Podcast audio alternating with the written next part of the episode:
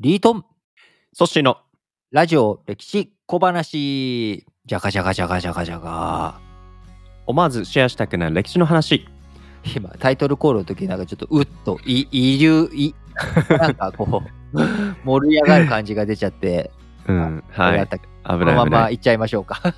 はい。今日もよろしくお願いします。はい今週は寮の武帝ですね。寮の武帝。ね、前回皇帝になるまでの話をしました。はい。うん。あーそこでね、日本、はい。当時の日本がどうだったのかとか、あーそのうん。寮の文化、あー当時のね、中国の、お南の文化っていうのの華やかさがどううん。平和につながっているのかと。いうようなことについてお話をしましたが、ね。えー今日はですね、えー寮の武帝本人についてもうちょっと迫っていきたいと思います。彼。ぜひぜひ。えーもう本当はね文帝と呼ばれたかったんじゃないかっていうぐらい、うん。こう武力というよりかは、まあ、平和とか文化を愛する人物で、うん。まあ、南この南北朝時代において最長となる約、まあ、50年皇帝の地位にあったと。いうことで、ね非常に彼があーうん。統治していた時代というのは、まあ、最初とうん。最後以外は非常に安定していた、まあ、あの昭和の高度経済、うん。戦後の高度経済成長みたいな、まあこういった雰囲気感に包まれていた、あーものだと思っていただければいいと思います。なるほどな。なんかこの南朝の中にもいろんな、まあ、国があってと、うんうんそうすると、まあ、争いも絶えなかったんじゃないかなって思うわけですけど、まあ、そんな中でも割と安定してたっていう意味でなんか文化的な、ね、時代だっていう印象っていうのはちょっと新鮮だなっていうふうに話聞きながらうんうんうんここまで、うん感じてますね。なんとなく南北朝時代とかって聞くと日本の南北朝時代もそうだったけど、まあ、戦乱がねはい。激しくなって、えー文化財とかが壊れたり燃えたりとか、うん。えー書物がねね。なくなったりとかそういったことがあるんじゃないかということで、うん。確かに、えー北側は非常に戦乱で荒れ果ててしまったんだけれども、まあ、避難民とはい。か難民がね、北から大量の文化を南にも、はい。持ってきてで南にあった田園風景とかとそれが相まってえさらにうん。発展していく文化的なね。えー流星をお見たということなんですが、うん。えーこのはい両の武帝という男、おまずめちゃくちゃ真面目な男で、ほう。まるでね僕と一緒ですね。そう。あ何？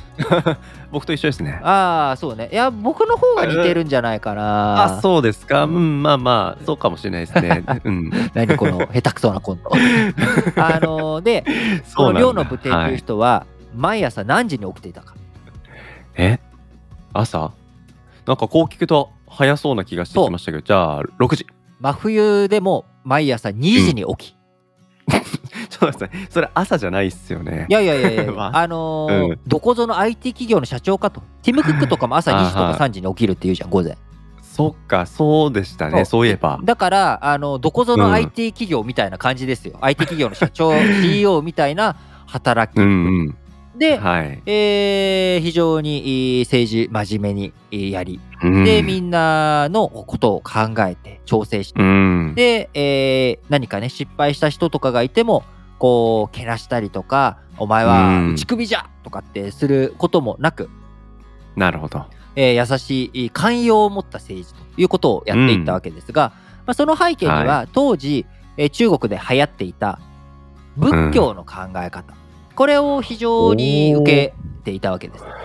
で当時の中国っていうのはもともと漢の時代、うん。漢の時代には、まあ、儒教一辺倒だったわけなんですが、えそこから、はい。あー多くの異民族遊牧民とかが流れてきたりとか、えそういった中で、え漢の時代の末尾には道教。うん。これが力を強く持ってきて、でさらにうん。仏教もお正規からあー導入されてきて、えーこの時代、い。どんどんね昔みたいな安定というよりかはあーこの南南もねなんだかんだ言って王朝がどんどんどんどん後退していくみたいな、はい。諸行うん。無常まさに仏教の価値観がなマッチするようなな世評、うん。うん世情だった。とはいいうこともあり、うん。え仏教というものが非常に流行っていた時代なんですね。うん。で、あのー南じゃないけれども北の方だと、あのー石骸仏っていうんだっけ？あのすの石窟？石で、うんあのはい。仏像でっかい仏像を作ってたり、ありますよ本校とかね。うん。に作られていて、北側では。で南側は南側で仏教の研究とか、お仏教の教えというもの、うん。こういったものが非常に浸透していた。そんな時代だった。なるほど。でその中でもうん。この両の武帝という男ははい。めちゃくちゃ信心深くて、ほう、仏教に対して。仏教に対して。だからなんとなく日本のイメージでいくと聖武天皇とかね、あのはい。仏教信仰めっちゃ強かったわけじゃないですか聖武天皇。大仏作って。聖武天皇って大仏作ったあの彼ですよね。そうそううんうんうん。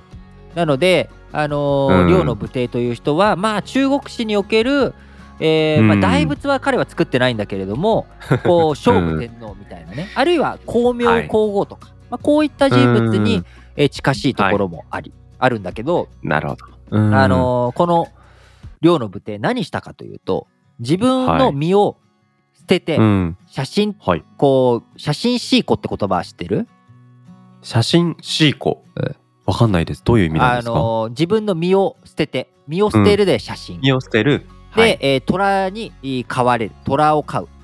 でシーはあはあはあ。シーコって言うんだけど、シーコ。うん。うん。うん。あの自分の身を捨ててね、えー仏教、うん。おお釈迦様が前世、えーすごい昔の、はい。おえー時にお釈迦様が腹を空かせた虎に自分の身を捨てて食べさせてあげることによってその虎を生きながらえさせてあげたと、そういうね仏教の教えがあるから両の武帝も自分も身を捨てたいと、はい。身を捨てて慈悲の心を出したいっていうことで彼自身うんもう政治なんかねうん捨。ててお寺に自分の身を捨てるということをはい。34回してるわけよ。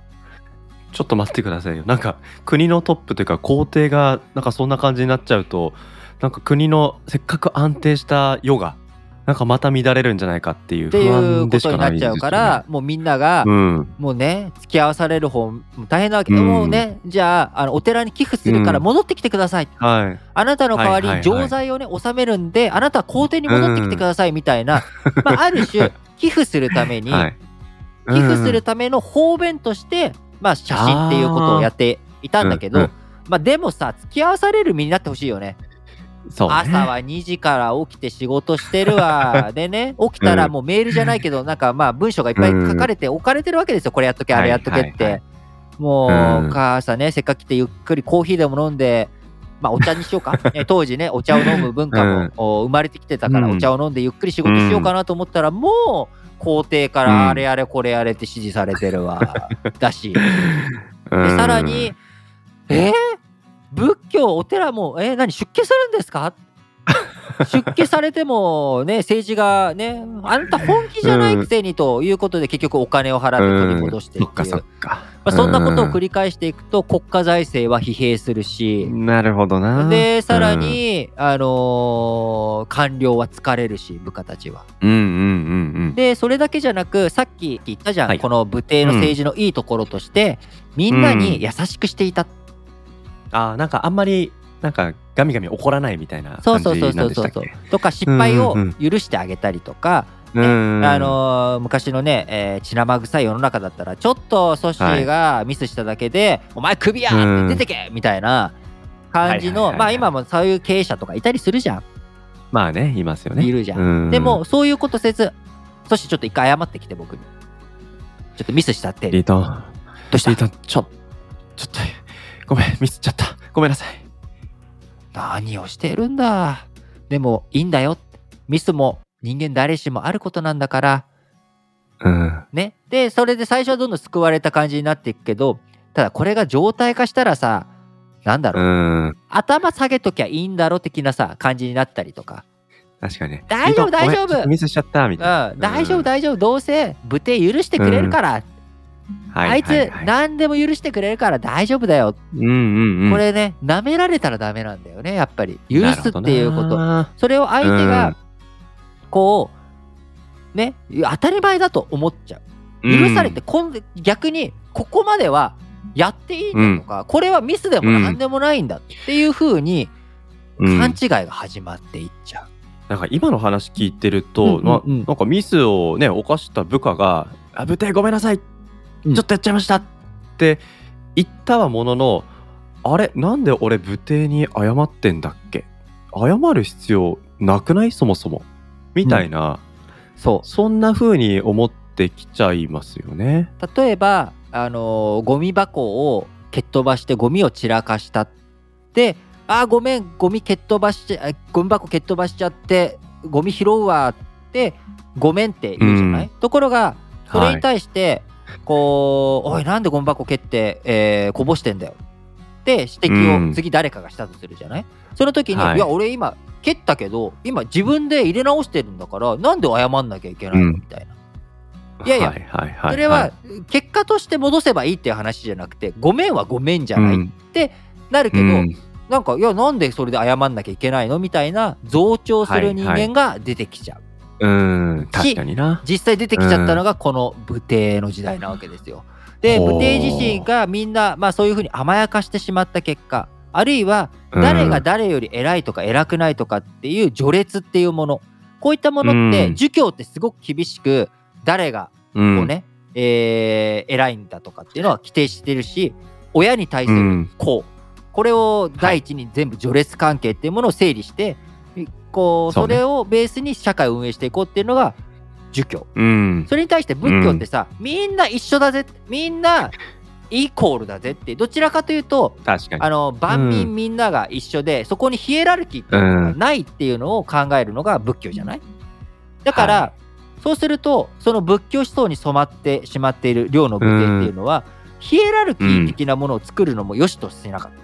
でも自分が一番皇帝としてトップ、でもその下にいる人たちは指揮命令系統がもうもやもやなっちゃう。んなるほどな。うん、それが政治がうまくいってた時はいいいいんだけど確かに。実際うにん南っていう国南の方にはみんながうん、こう地方分権の状態になっちゃってるから、うんそこに誰が偉い誰が偉くないっていう風にしちゃうと無駄な喧嘩が起きる。でそれを防ぐために両の武帝がやったこと自体は間違いだとは言えないんだが、だがだが、彼がうん50年間統治していった結果最後にはい劇薬が飛び込んでくるわけですよ。ほう、それは何があったんでしょ北の国から亡命者が来たわけ。う。はあ、はあ、でこの亡亡、命者を受け入れるっていう時に、うんまあ、あわよくばそのはい亡命者が持っている土地、うん北に持っている土地を自分たちが接収できる。えーそういった意味でうん彼を受け入れるって決めたんだけど、彼はがい。南に来る前にそのうん北から攻撃を受けてしまって、彼の北の領地が失われてしまったと。ああ、もう、その、んなくなってしまった前提で、その彼はでうんも亡命して亡命し。なるほど。で北うん側も両の武帝とこれ以上争う気はないから、身柄を引き渡してくれたらそれで OK にするよとなるほど。いう話にしたわけ。うん。でそれで断しようとしたらいやその亡命してくるやつがさ、はい。そんなんじゃ俺殺されちゃうじゃんと。ね引き渡されたら。北にまた引き渡されたら殺されちそゃうじゃんと。う。じゃん。んん。まあそうね。いうことでうん。こりゃ参ったなということで彼はうん。うん。両の武帝に攻撃を仕掛けることにしたわけです。反乱を起こす。そこで、そこで反乱を起こしたんですね。起こ。したで反乱を起こして包囲されてだけど、彼自身は大した勢力じゃないわけよ、だって北に負けて南に来てうん敗残兵だからだけど簡ね、単に首都を包囲できてしまう。でその理由というのはうん。周りの人たはい。ちみんなが、これせっかくだったら自分が自立するチャンスじゃね？両の武帝自分たちの利益をうん。増やすんだったら、両の武帝にすぐに助けに行かなくてもいいんじゃね？とか、あるいは助けに行こうとした時に、あのーじゃあ誰がリーダー？援軍のリーダーになるの？と、地方から中央に助けに行くのに、誰がリーダーになるのっていうので序列がないから、ね。お前の言うことは聞かないよ、いやじゃあうん勝手にしろって、じゃあ俺たちだけで戦うのか、なんで俺たちだけ戦わなきゃいけないんだ、みたいな感じになっちゃって、結局平和ボケな状態だったわけよ。もう今それどころじゃないわけ。戦いに行かなきゃいけないのにはみんななんかボケーっとまあ大丈夫だろうみたいな。物見ゆさんな感じでやってしまい。で結局なるほど。うん。そのお都は反乱を起こした人間の手によって攻め落とされ陥落してしまい両の武帝も最後うん。幽閉。でで幽閉されたで喉の渇きを訴えたい蜜が舐めたい。